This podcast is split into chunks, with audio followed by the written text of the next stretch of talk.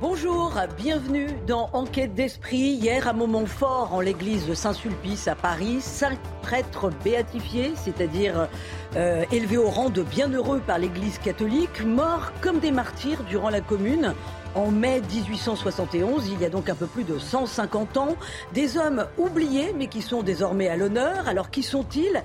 Quel témoignage de foi et de sainteté nous donnent-ils? Quel message ces prêtres nous délivrent-ils euh, aujourd'hui?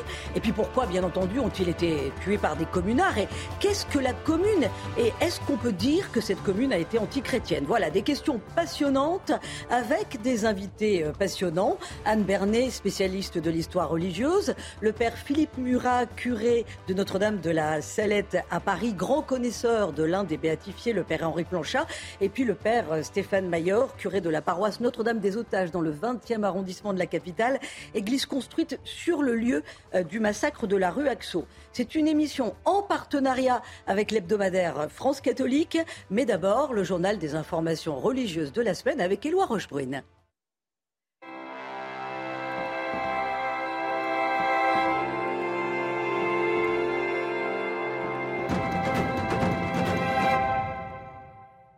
Bonjour Éloi, on évoque euh, bien entendu euh, la cérémonie de béatification des cinq prêtres martyrs de la commune hier à Saint-Sulpice à Paris.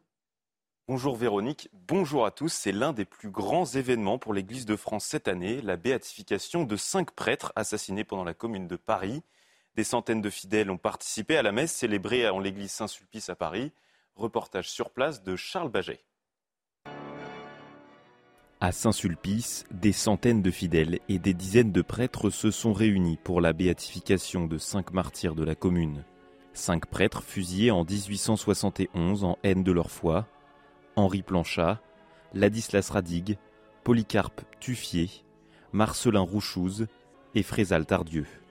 Ces béatifications doivent servir d'exemple de foi pour la communauté. Quand on dit une béatification célébrée par l'Église, c'est euh, nous dire qu'on nous présente des modèles. C'est un témoignage magnifique de prêtres qui auraient pu s'enfuir devant un climat d'agitation, qui sont restés à leur poste et donc ont donné quand même le témoignage suprême de la foi, le martyr étant ce témoignage qui va jusqu'au sang versé. La messe a été célébrée par le cardinal italien Marcello Semeraro, préfet de la congrégation des saints, envoyé par le Vatican. Tous réunis dans le témoignage de foi jusqu'à l'effusion de leur sang puissent à l'avenir être appelés bienheureux. Après la lecture d'une lettre du pape François déclarant leur béatification, le visage des cinq prêtres a été dévoilé à l'Assemblée. Ces fidèles sont venus de toute la France leur rendre hommage. Ils viennent demander des grâces. C'est un jour de joie, parce qu'ils sont au ciel et ils nous ont devancés là-haut.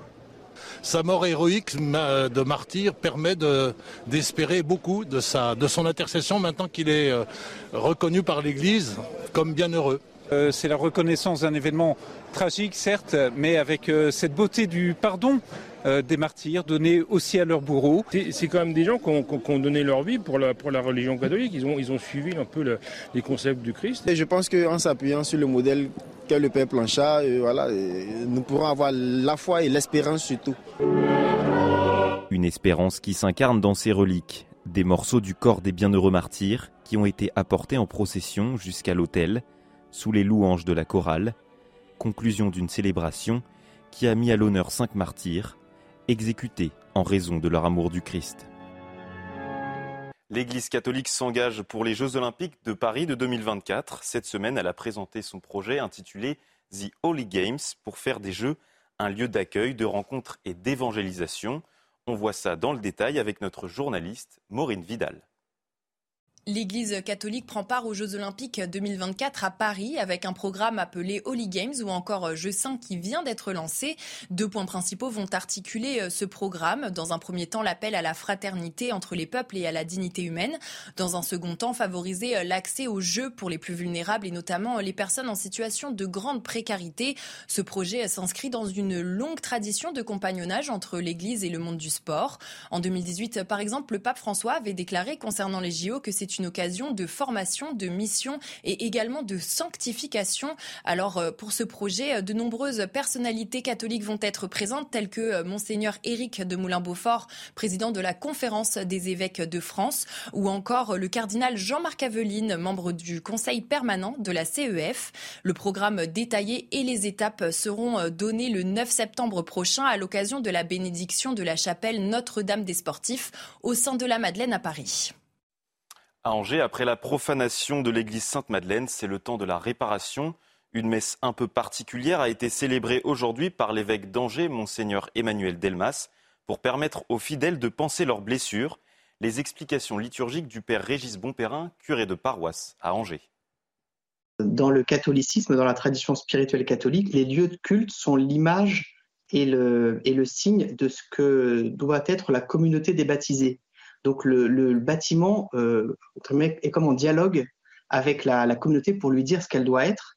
Et donc euh, quand, euh, quand le, lieu a été dégradé, saccagé, profané, eh bien on a ces rites de réparation, réparation au sens très strict, hein, c'est de préparer à nouveau le lieu pour l'habiter. Et donc pas tellement en, en dénonçant ce qui s'est passé, mais en demandant cette grâce de pouvoir eh bien, de nouveau se réapproprier ce lieu. Alors, on n'y rentre pas n'importe comment. Et donc, on, y rentre avec, euh, avec ce geste de, de l'eau bénite sur l'assemblée, qui est le, temple de Dieu, et puis euh, sur les, les, murs et le sanctuaire de, de l'église. Dans le cadre de l'enquête, un suspect a été interpellé par la police. Il est âgé de 50 ans et aurait agi seul. Il est connu des autorités judiciaires et est pris en charge pour des troubles psychiatriques. Et pour conclure, regardez ces images d'une des plus grandes sculptures du Mexique, un Christ en majesté de 33 mètres de haut, inauguré début avril près de la ville de Tabasco. L'œuvre a été baptisée Christ de la paix et est devenue un signe d'espoir pour les habitants en proie à la violence du crime organisé. C'est la fin de votre journal. Véronique, c'est à vous pour la suite d'Enquête d'esprit. Merci Éloi, merci infiniment. Alors avec moi pour évoquer ces prêtres martyrs de la commune, béatifiés hier en l'église Saint-Sulpice à Paris. Alors nous allons évoquer bien sûr ces cinq grandes et belles figures, mais il y en a d'autres. Nous allons rentrer dans le détail avec vous, Anne Bernet. Bonjour. Bonjour, Véronique. Vous êtes auteur de nombreux ouvrages d'histoire, euh, d'histoire de l'Église, euh, de spiritualité, dont un ouvrage de référence, Enquête sur les anges, qui vient d'être réédité en poche chez Artege. À mes côtés également, le père euh, Philippe euh, Murat, curé de Notre-Dame de la Salette, dans le 15e arrondissement de Paris. Bienvenue. Bonjour. Euh, dans ce sanctuaire, dans votre sanctuaire, se trouve la tombe hein, du père Henri Planchat, l'un des cinq prêtres béatifiés. Il fut le premier prêtre des religieux de Saint-Vincent de Paul et vous apportez, vous appartenez à cette belle congrégation. Et puis vous êtes à l'origine d'une pièce de théâtre qui vient d'être encore jouée à Paris et qui est consacrée au Père Planchat. Nous allons bien entendu euh, évoquer euh, ce spectacle qui parle donc encore à notre époque. Et puis, Père Stéphane Maillard, bienvenue dans Enquête d'Esprit. Vous êtes le curé de Notre-Dame des Otages. C'est la paroisse qui a été érigée sur le lieu du massacre des prêtres que nous allons évoquer, rue Axo, dans le 20e arrondissement de la capitale. Et puis, vous êtes un enfant du quartier. Euh, vous ferez parler donc les lieux et les âmes d'hier et d'aujourd'hui. Alors, tout d'abord, des prêtres béatifiés hier à Saint-Sulpice, au XXIe siècle donc, alors qu'on parle d'événements qui remontent à 152 ans, euh, en pleine sanglante à Paris, ils ont été tués. C'était donc le 26 mai 1871. De quoi parle-t-on? Ça fait quand même des mots qu'il faut expliquer. Père Maillard, je me tourne d'abord vers vous. On parle de 10 ecclésiastiques, 9 prêtres et un séminariste, dont 5 vont être béatifiés, ont été béatifiés. Pardon. Euh, et, on parle de gens qui ont été fidèles jusqu'au bout à leur ministère, qui ont, été, euh, qui ont voulu rester en dépit des événements de la commune auprès de leurs paroissiens, auprès des jeunes, euh, pour aller au bout de leur mission. On parle de personnes comme ça qui ont été, qui ont été assassinées en haine de la foi. Le, Vatican s'est prononcé dessus. Et pour véritablement témoigner de l'amour du Christ jusqu'au bout, tout simplement. Revivre la passion de Jésus. Être bienheureux, ça veut dire quoi? Pourquoi a-t-on jugé qu'ils étaient dignes d'être bienheureux? Alors, pour plusieurs raisons. D'abord, le père Planchin, en l'occurrence, euh, quelque part, il n'avait pas besoin du martyr pour être béatifié, je pense. Quelqu'un qui a une vie assez extraordinaire. Euh, mais euh, surtout, être bienheureux, ça veut dire être uni au Christ à un tel point durant la vie et dans la mort, en l'occurrence pour les martyrs, que cette union, en fin de compte, demeure au ciel de façon certaine. Et donc l'Église dit qu'ils sont certainement, de façon certaine, auprès du Seigneur et peuvent intercéder pour nous et nous servir de modèle aussi. Anne Bernet, que s'est-il passé ce 26 mai 1871 où ces cinq béatifiés ont donc trouvé la mort? Ils n'étaient donc pas les seuls religieux. Hein. Il y a d'autres religieux qui ont perdu la vie ce jour-là, mais qui ne sont pas euh, béatifiés. Euh, que s'est-il passé pendant cette semaine sanglante? Il s'est passé qu'en cette fin mai 1871, la commune sait qu'elle vit ces derniers jours. Les troupes gouvernementales de Versailles se sont déjà emparées de l'Ouest parisien. Elles progressent mais elle progresse lentement, c'est peut-être volontaire d'ailleurs, de sorte que les, les communards, lorsqu'ils vont se replier vers les quartiers de l'Est parisien, vont avoir le loisir et le temps d'emmener avec eux les otages qu'ils avaient pris plusieurs semaines auparavant, au mois d'avril, pendant la semaine sainte. Parmi ces otages, des magistrats, des gendarmes, des officiers, mais également beaucoup de prêtres, l'archevêque de Paris, entre autres Monseigneur d'Arbois, et bien d'autres, qui sont censés à l'origine servir de monnaie d'échange, mais le gouvernement tiers a immédiatement déclaré qu'il n'avait rien à faire des, otages. Tant pis pour eux, dit Thiers. Par conséquent, ils n'ont plus aucune valeur, sinon peut-être de servir d'exemple, d'essayer de faire reculer le gouvernement sous la pression de l'opinion publique, ce qui explique pourquoi le 24 mai, à la prison de la Roquette, on va déjà fusiller l'archevêque de Paris et plusieurs autres otages. Pourquoi le lendemain, à Arcueil, on va massacrer un groupe de dominicains? Et pourquoi, pour terminer, le 26 mai, en effet, on va exécuter un dernier groupe d'otages, alors que, bien entendu, ça ne sert plus à rien, mais un certain nombre de jusqu'au boutistes communards ont l'intention de s'ensevelir sous les ruines, comme le dit le préfet Rigaud. Les otages, nous les emmènerons avec nous, ils crèveront avec nous, ça le mérite d'être clair. Alors, Père Murat, euh, parmi les cinq béatifiés, donc parmi les martyrs de ce qu'on appelle désormais les martyrs de la rue Axo, parce que c'est un sujet ultra sensible, hein. on ne parle pas de martyrs de la commune. On parle de, martyrs de Paris, les martyrs de 1871, mais on ne parle pas des martyrs de la commune. On ne veut pas dire que finalement la commune a, a, du sang sur les mains. Mais il y avait donc le père Henri Planchat, prêtre euh, de votre communauté euh, des religieux de Saint-Vincent de Paul. Il y avait, on va les citer, le père Ladislas Radigue, le père Polycarpe Tuffier, le père Marcelin Rouchouz et le père Frézal Tardieu, qui étaient eux quatre membres de la congrégation des Sacrés Cœurs de Jésus et de Marie et de l'adoration perpétuelle du Très Saint-Sacrement. Enfin, pour faire court, on les appelle les Picpuciens. Euh, Savaient-ils donc qu'ils allaient mourir? On va rentrer après dans le détail hein, de la façon dont ça s'est passé, de la portée bien entendu spirituelle de ce qu'ils ont vécu et du message pour aujourd'hui. Mais, mais savait-il ce qui les attendait? Parce que euh, vous, vous avez eu en main les lettres du père Planchat qui, quand il était emprisonné, racontait ce qu'il vivait. Ils ont su qu'ils seraient exécutés les derniers jours avant leur exécution. Le père Planchat l'écrit dans une de ses lettres qu'une fois arrivés à la requête, ils savent qu'ils font partie des otages et que leur nom peut tomber au sort de la commune. Donc euh, ils savent qu'ils peuvent être exécutés. Quand ils sont arrêtés, je pense que ne pensent pas encore à l'exécution, mais, mais ils savent que, la commune en veut, en veut bien sûr à l'Église, en veut donc aux prêtres qui la représentent, et par conséquent, euh, leur vie est entre les mains de ceux qui les ont arrêtés. Donc je pense que dès le début, euh, ils savent que, oui, ils vivent ils vivent leur semaine sainte. Alors, c'est fou parce que ces événements ont eu lieu en 1871. Euh, ces prêtres sont béatifiés seulement maintenant, si j'ose dire. Leur cause a été portée pendant très très longtemps. Et comme on l'a dit, d'autres religieux ont été exécutés et, finalement sont morts martyrs, mais leurs causes n'ont pas été portées par leur congrégation. On va résumer les choses comme ça. C'est pour ça qu'on on en a cinq qui sont mis à l'honneur. Mais la commune, quand même, euh, reste un sujet euh, euh, avec des mémoires à vif euh, dans notre pays, notamment parce que euh, cette période historique a été, disons les choses, préemptée par l'ultra-gauche, à tel point qu'une procession catholique a été attaquée le 29 mai 2021, justement quand elle voulait commémorer les 150 ans euh, de la mort en martyr de ces cinq futurs béatifiés, puisqu'à l'époque ils n'étaient pas encore béatifiés, ils l'ont été hier. Euh, ça s'est passé rue de la Roquette, cette attaque. Euh, vous étiez présent, Père Mayor, vous allez nous faire un petit commentaire après, mais je vous propose tout d'abord de regarder ces images.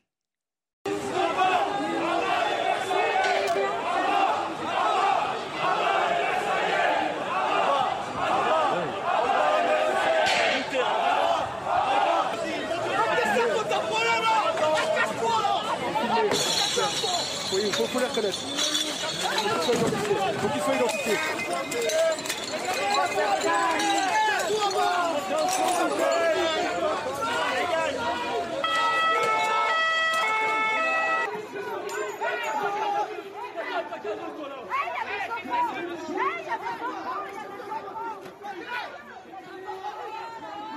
Alors euh, on découvre des images euh, qui sont effarantes, parce qu'une procession, normalement, euh, c'est un moment de prière, c'est un moment de paix.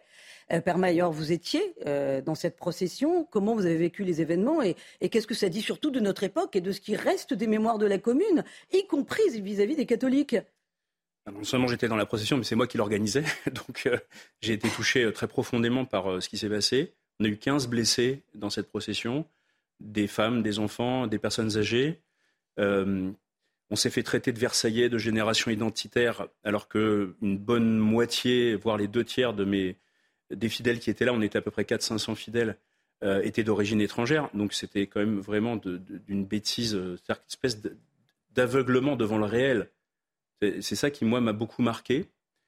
Et au fond, ce qui m'a aussi beaucoup marqué, ce qui nous a fait, je pense, goûter un peu de la grâce des martyrs, toute proportion étant euh, gardée, bien sûr, on n'est pas mort comme vous pouvez le constater, hein, mais euh, eh bien, euh, c'est que on n'a eu aucune haine à ce moment-là. C'est-à-dire qu'il n'y a pas eu de colère, de haine, et, on s'est senti un peu bête, je dirais, devant ce mal un peu gratuit. J'ai l'impression un peu comme le Christ qui contemple le mal en se disant mais qu'est-ce que c'est que ce truc? Et Dieu, le mal, il ne le connaît pas intellectuellement. Il l'expérimente comme quelque chose de radicalement étranger à lui-même.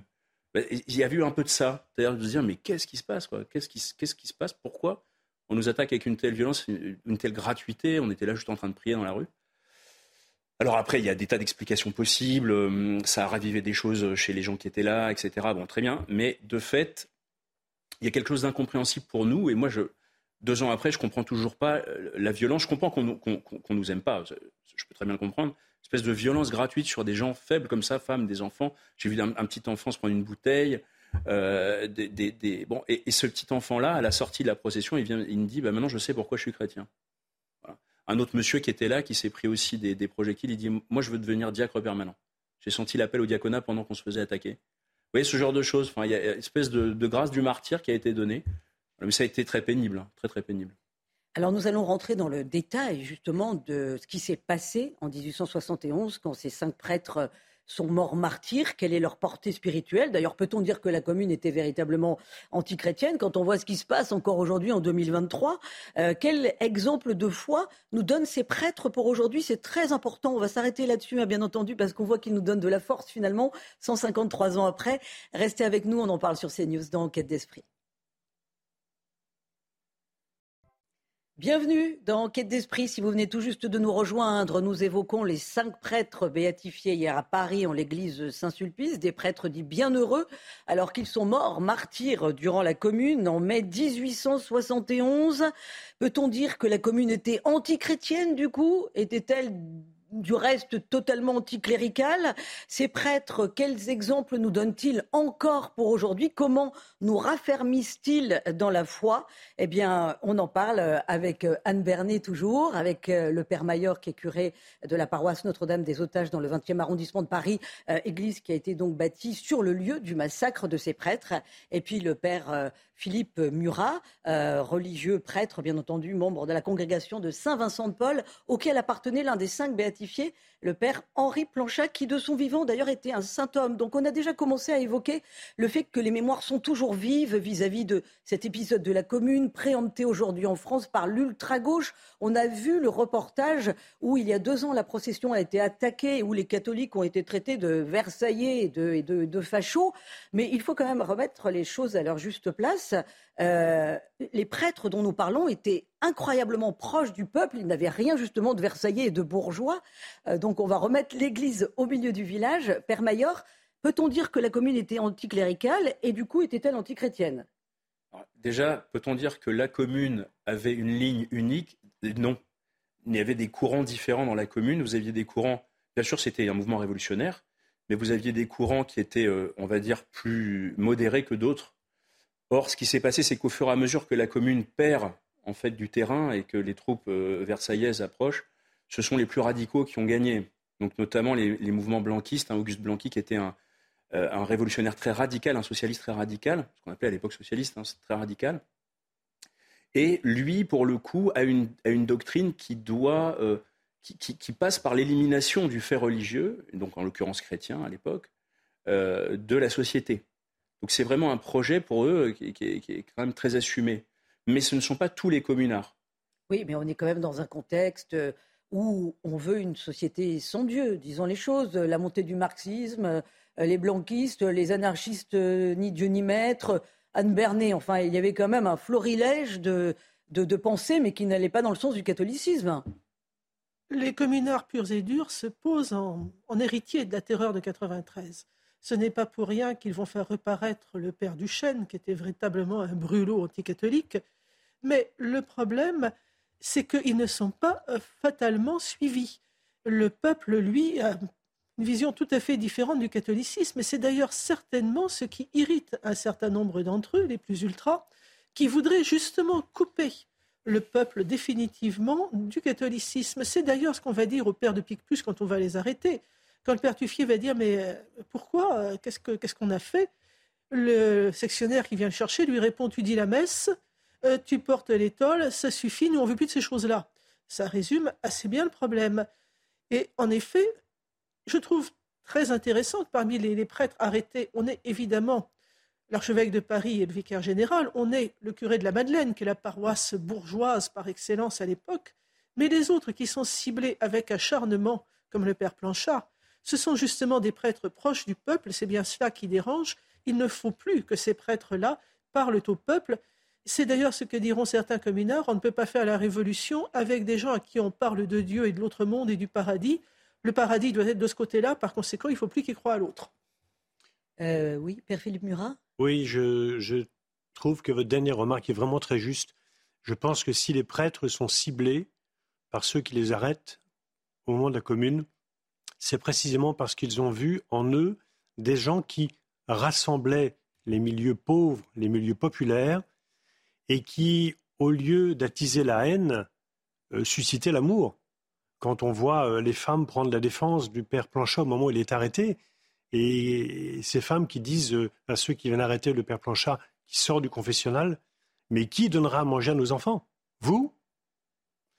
Et puis la pétition qui va être ensuite signée par les habitants du quartier de Charonne montre bien que le père Planchat était ciblé comme quelqu'un qui faisait, qui rassemblait les milieux populaires, mais justement, non pas pour attiser la haine, mais au contraire pour susciter l'amour.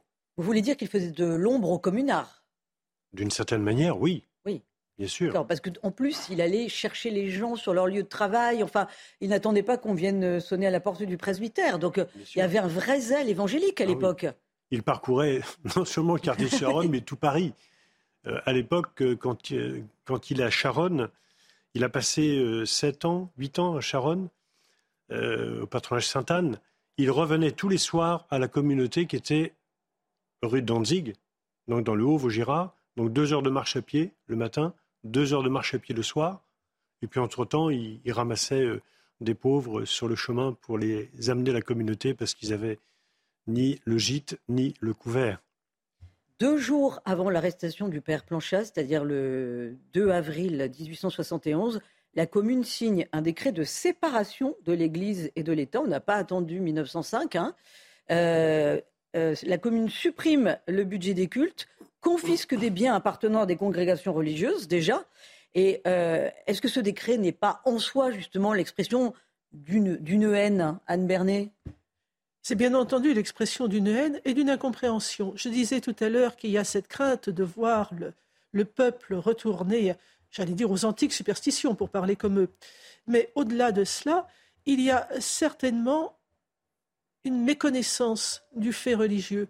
Ce sont des gens qui ne sont plus christianisés depuis des générations déjà, euh, qui ne comprennent plus ce qu'est la religion et qui, d'une certaine manière, en ont peur. C'est ce qui les rend, d'un certain point de vue, excusables parce qu'ils ne, j'allais dire, ils ne comprennent pas ce qu'ils font. Et pour beaucoup d'entre eux, c'est vrai. Euh, Père Mayor, si on revient sur les faits, c'est-à-dire euh, ces hommes sont sortis de prison le 26 mai 1871, euh, on leur fait remonter la rue Axo, on, les amène à ce qui était le QG de, le QG des communards hein, de la garde nationale. Et puis on va les fusiller, mais on aura une foule en délire aussi, une foule qui, qui est haineuse qui va dire ah bah les calotins, etc. etc. Expliquez-nous, parce que d'un côté, le père Murat nous dit mais ces hommes étaient euh, des hommes saints, proches du peuple, euh, pleins de bonté, pleins d'amour, euh, jouant l'unité. Et puis d'un autre côté, on a quand même une foule complètement enragée qui les massacre. Qu'est-ce qu'il faut comprendre, Père Mayor?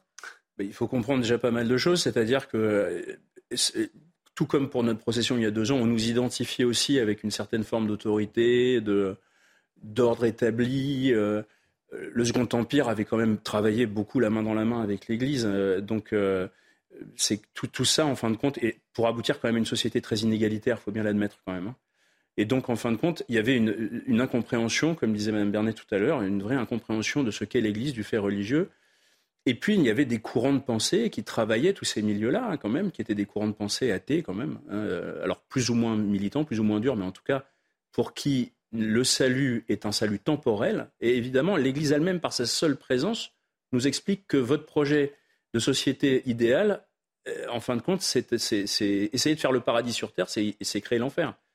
Et donc, en réalité, euh, il y, a un antagonisme, c'est le fait que euh, aujourd'hui, dans toutes les grandes dictatures que vous pouvez imaginer, moi je connais un petit peu la situation chinoise pour être allé en Chine aussi, euh, l'Église est toujours un caillou dans la chaussure des grands dictateurs parce qu'ils n'arrêtent pas de leur dire écoutez, votre système que vous essayez de mettre au point, c'est très bien, faites ce que vous voulez, mais ce sera jamais le paradis sur terre.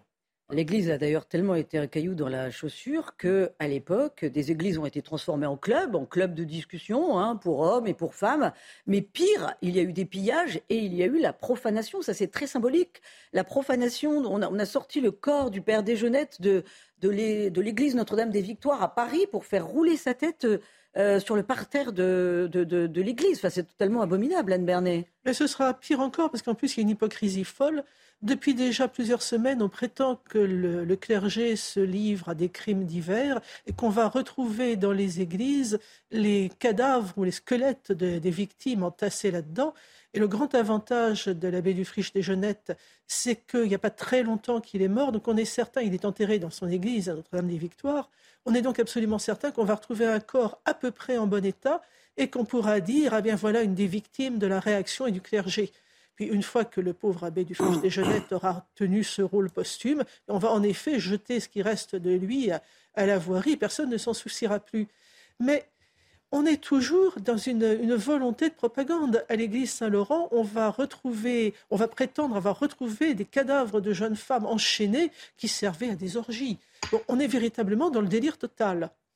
Euh, Père Philippe Murat, est-ce qu'on peut dire, ou plutôt expliquez-nous pourquoi donc euh, les prêtres dont nous parlons, le père Planchat et les quatre Picpussiens, euh, qui ont été érigés hier au rang de bienheureux, euh, donc ça veut dire qu'ils sont déjà saints.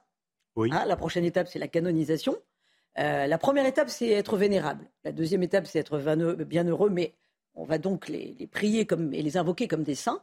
La troisième étape, c'est la canonisation pourquoi est-ce important pour l'Église de les prier ou de les invoquer en tant que martyrs Et pourquoi peut-on dire que ce qu'ils ont vécu, la façon dont ils sont morts, est un martyr? Justement, on vient d'évoquer le contexte de haine de la foi. Mmh. Est-ce que ça suffit à expliquer les choses?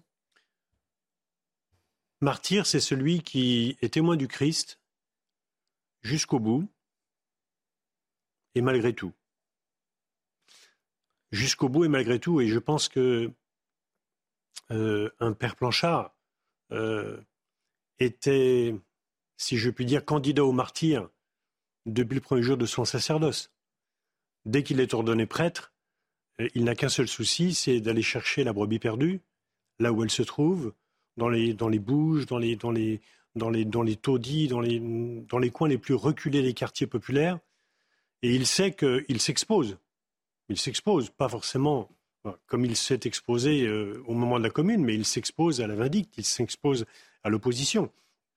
Mais il le veut parce qu'il n'a qu'un seul désir, c'est de, consacrer sa vie et tous les instants de sa vie euh, au service des pauvres par amour pour Dieu.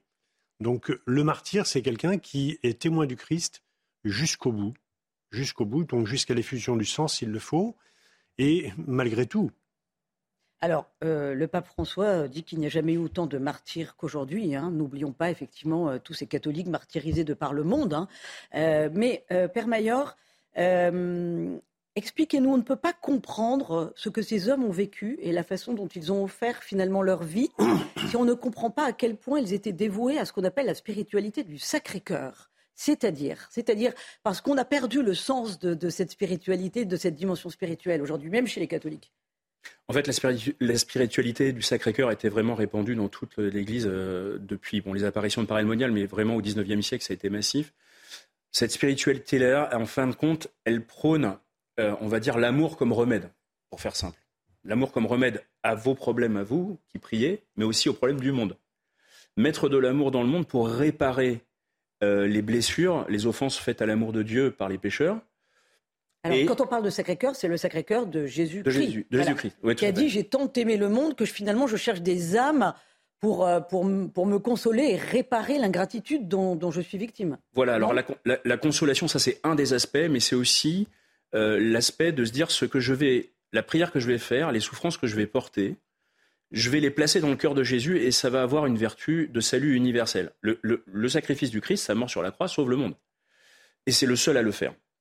Mais moi, dans mes petits problèmes du quotidien, je peux offrir mes souffrances dans mes prières à ce cœur de Jésus qui a été transpercé sur la croix, pour que mes petites souffrances d'hommes et de femmes du, 20e, du, 21e siècle euh, trouvent une portée de salut universel. Et en fond, ces prêtres, quand ils ont donné leur vie, c'est un peu ce qu'ils ont vécu, c'est-à-dire de se dire, mais ce qu'on vit là a un sens, c'est inscrit dans la passion de Jésus. D'abord, il y a plein d'éléments qui nous rappellent la passion de Jésus dans leur histoire. Euh, leur arrestation pendant la semaine sainte, le fait qu'ils sont morts un vendredi, etc., qu'ils sont restés trois jours dans le tombeau. Enfin bref, il y a des tas de choses vraiment qui sont assez étonnantes. Mais en, réalité, c'est surtout pour eux une offrande pour le salut du monde. Aujourd'hui, euh, dès qu'on a des ennuis, on a l'impression que Dieu nous abandonne. On commence à pleurnicher, on se décourage. Les hommes de l'époque, c'était pas du tout ça. Les hommes de l'époque, les prêtres de l'époque savaient très bien que quand ils avaient des ennuis, des contradictions, ils étaient juste encore plus unis au Christ, comme le disait le Père Murat tout à l'heure.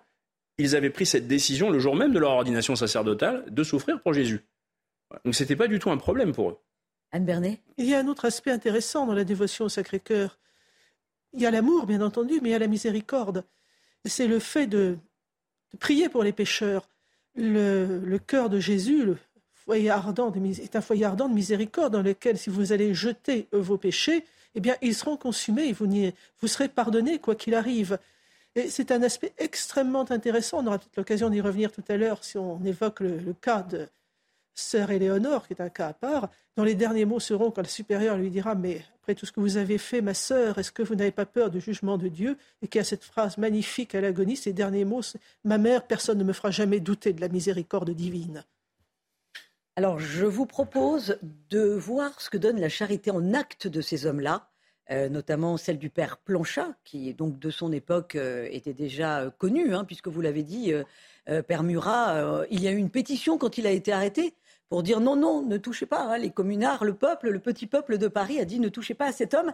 Eh bien, cet homme fait l'objet d'une pièce de théâtre à Paris, une pièce que vous avez portée, que vous avez initiée, père Philippe Murat, avec tout les paroissiens de Notre-Dame de la Salette, mais aussi avec des, avec des comédiens euh, professionnels. Je vous propose de regarder un extrait de cette pièce qui s'appelle Chasseur d'âmes, parce que le père Planchat était réputé comme un chasseur d'âmes. Il allait chercher les âmes dans les rues de Paris. Regardez donc euh, ce reportage euh, sur cette pièce de théâtre qui a été jouée dernièrement au Beau Conseil, le patronage parisien. Le père Planchat se range calme et paisible. Quelques instants après, quand l'ordre en est donné, il part le premier suivi de ses compagnons. Le 26 mai 1871, le père Planchat est fusillé dans le 20e arrondissement de Paris. 150 ans plus tard, dans un décor sobre, les acteurs rejouent la vie du prêtre martyr. Une dernière balle vint frapper le père Planchat au front. Donc il a été fusillé sous la commune, mais c'est surtout sa vie en fait qui est profondément marquante. Encore une fois, c'est une, vie qui témoigne de l'engagement auprès des plus pauvres. Euh, vraiment une vie qui est complètement donnée. Euh, voilà, quand euh, il y a une scène de, la pièce où il fait sa profession et il dit au Seigneur, je donne absolument tout, chacun de mes instants, pour toi. Voyez si vous pourriez remettre au porteur de la lettre quelque chose pour la subsistance des personnes que j'ai laissées à Charonne, à Sainte-Anne. Je ne sais vraiment pas comment elles font pour subvenir depuis jeudi à leurs besoins. On plonge dans ses pensées grâce à la lecture de lettres écrites en captivité.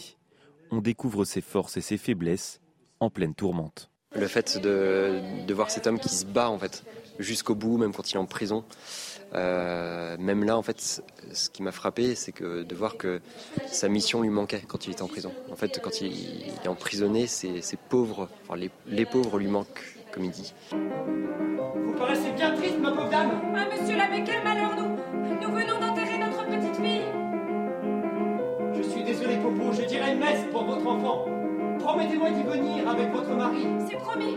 Tout au long de la pièce, un piano et les deux chœurs de Notre-Dame de la Salette rythment les péripéties. Ordination, vie missionnaire, arrestation puis martyr, conclusion glorieuse d'une vie donnée aux pauvres et au Christ.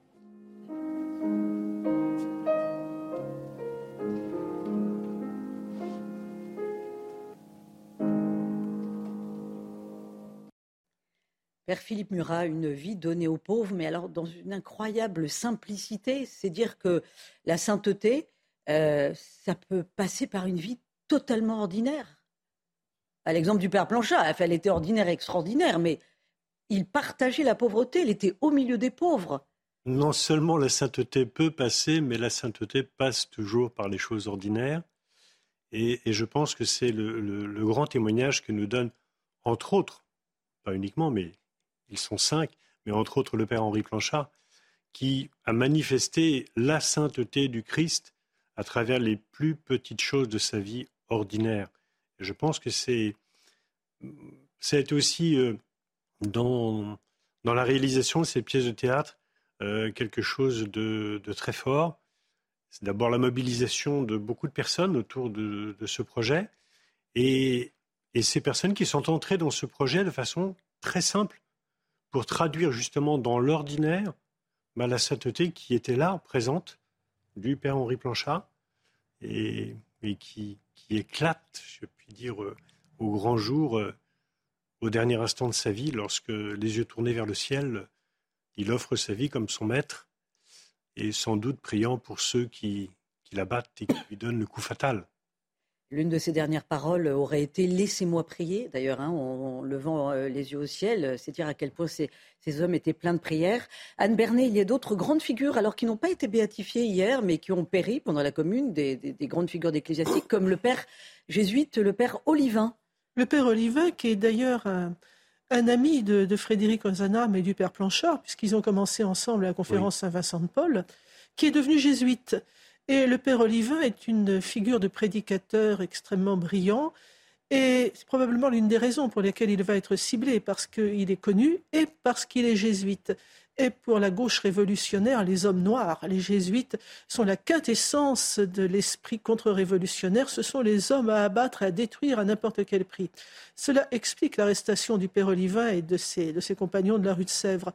Ce qui est extrêmement touchant, c'est que le père Olivin va être pris pour cible par une, une communarde, une fille déguisée en garçon qui se fait appeler le capitaine Pigère, qui en réalité s'appelle Louise Félicie Gimet, qui est une jeune femme de 35 ans, qui, qui est née dans une bonne famille de la région lyonnaise, qui est catholique, et qui très bizarrement s'est donnée, s'est vouée à la Révolution. Elle, a, elle est entrée en maçonnerie, elle a passé un pacte avec le diable, et par provocation, elle est allée voir un jour le curé d'Ars qui lui a dit Ma fille, vous ferez énormément de mal mais la Sainte Vierge ne permettra jamais que vous vous perdiez.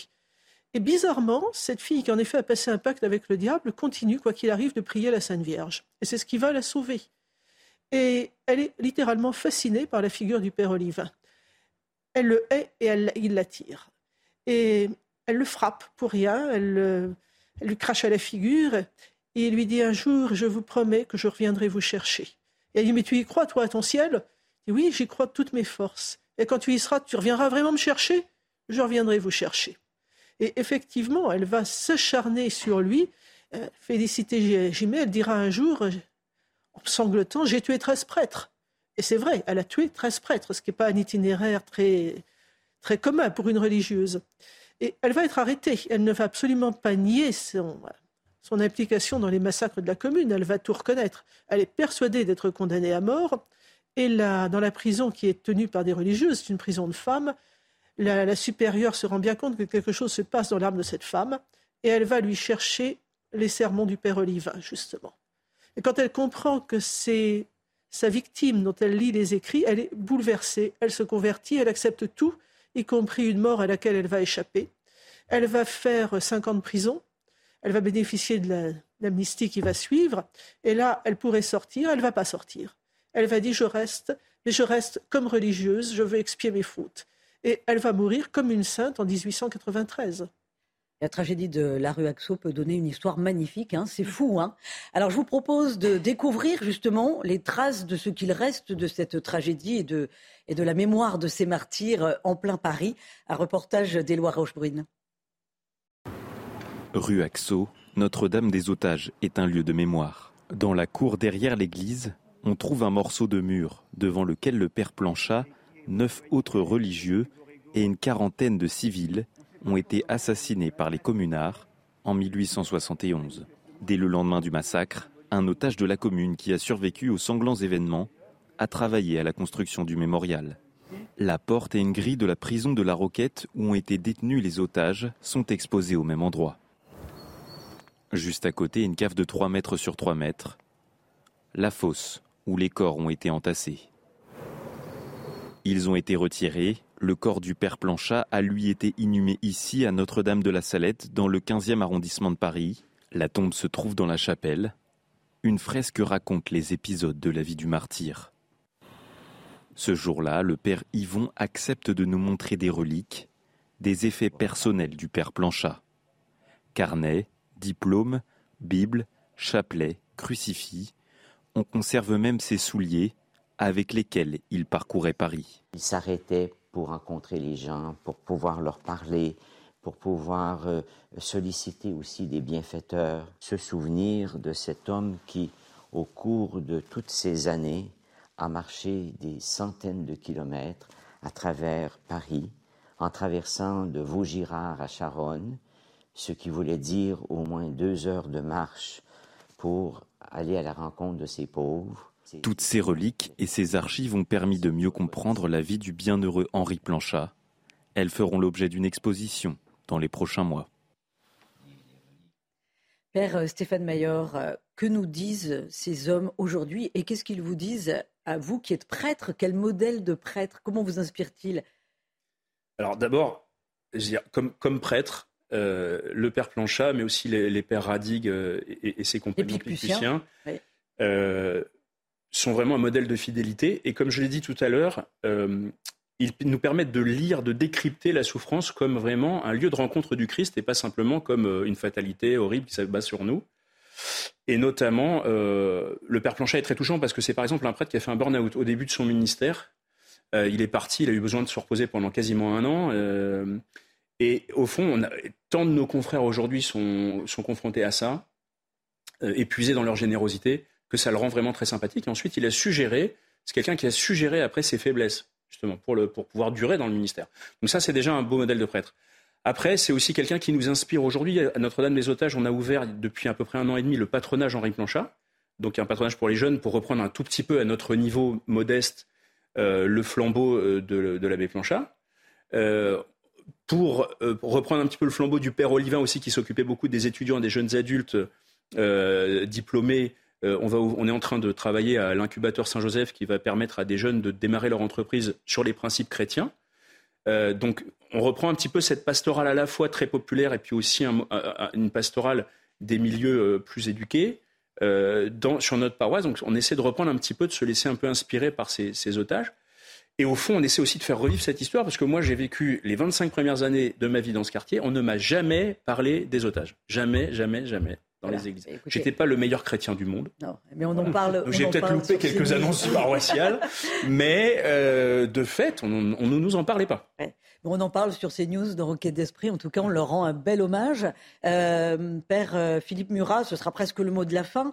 Justement, cette figure du Père Henri Planchat, elle est inspirante, mais qu'est-ce qu'elle dit aux catholiques d'aujourd'hui? Est-ce qu'elle dit pas aussi ne vous embourgeoisez pas dans votre foi Allez, allez vers les autres, soyez chasseurs d'âmes? Oui, tout à fait. Tout à fait. Euh, pour reprendre peut-être la devise de notre congrégation, euh, annoncer Jésus-Christ de toutes les manières, qui est une phrase tirée de Saint Paul, euh, de toutes les manières, c'est-à-dire ben, en vous donnant totalement dans ce que vous faites.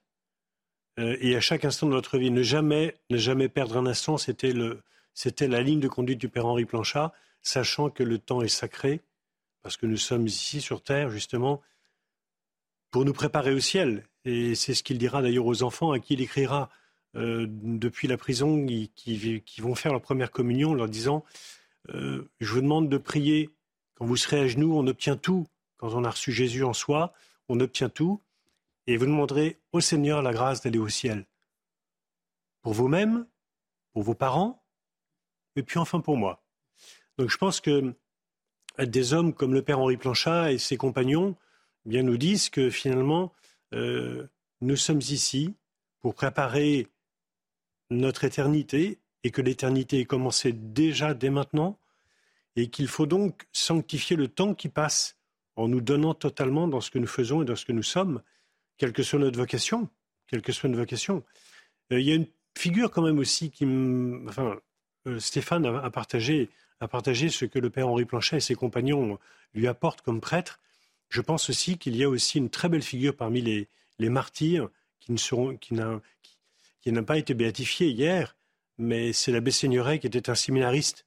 Mm. Et je pense que les prêtres, comme l'abbé Seigneuré, disent aussi aux prêtres, mais aussi aux futurs prêtres, soyez vraiment des hommes de Dieu, tout entiers consacrés au Seigneur et au service des pauvres et surtout des plus pauvres. Allez chercher, allez chercher la brebis perdue et ne perdez pas de temps. Oui, c'est une belle conclusion. Anne Bernet également en conclusion et malheureusement trop rapidement, euh, le message pour notre époque finalement de ces hommes qui ont été béatifiés hier. Je voudrais revenir justement sur l'abbé Seigneuré, qui n'était encore que séminariste et qui a donné sa vie pour le Christ sans avoir jamais eu le temps de dire la messe, et sur l'autre prêtre, l'abbé Allard, 26 ans et 6 mois de sacerdoce. Une vie donnée au Christ n'est jamais perdue, même quand on n'a pas le temps de célébrer. Merci infiniment à tous les trois. Merci euh, Père Stéphane Maillard. Merci Père Philippe Murat de nous avoir si admirablement parlé de ces belles figures. Merci Anne Bernet. Je rappelle votre euh, ouvrage réédité, parce que c'est un best-seller, Enquête sur les anges, réédité donc chez Artege, mais il y a bien d'autres ouvrages hein, que nous pouvons lire. Euh, il y a, je vous le conseille, le livre de François Venn, bien entendu, pour découvrir le Père Henri Planchat avec le cœur et le regard du Père Henri Planchat, édition Nouvelle Cité. Et puis, bien entendu, euh, n'oubliez pas de consulter France Catholique, qui fait sa une et un gros dossier cette semaine sur les martyrs de la commune. C'est sur abonnement et sur france-catholique.fr. La semaine prochaine, vous retrouvez Émeric Pourbet pour évoquer la belle figure de Sainte Thérèse de Lisieux. Et puis, n'oubliez pas, les belles figures de l'histoire, c'est à 11h samedi prochain. Euh, et euh, ces belles figures seront consacrées justement aux parents de Sainte Thérèse de Lisieux, c'est-à-dire Louis et Zélie Martin. Bon dimanche, l'info continue sur CNews.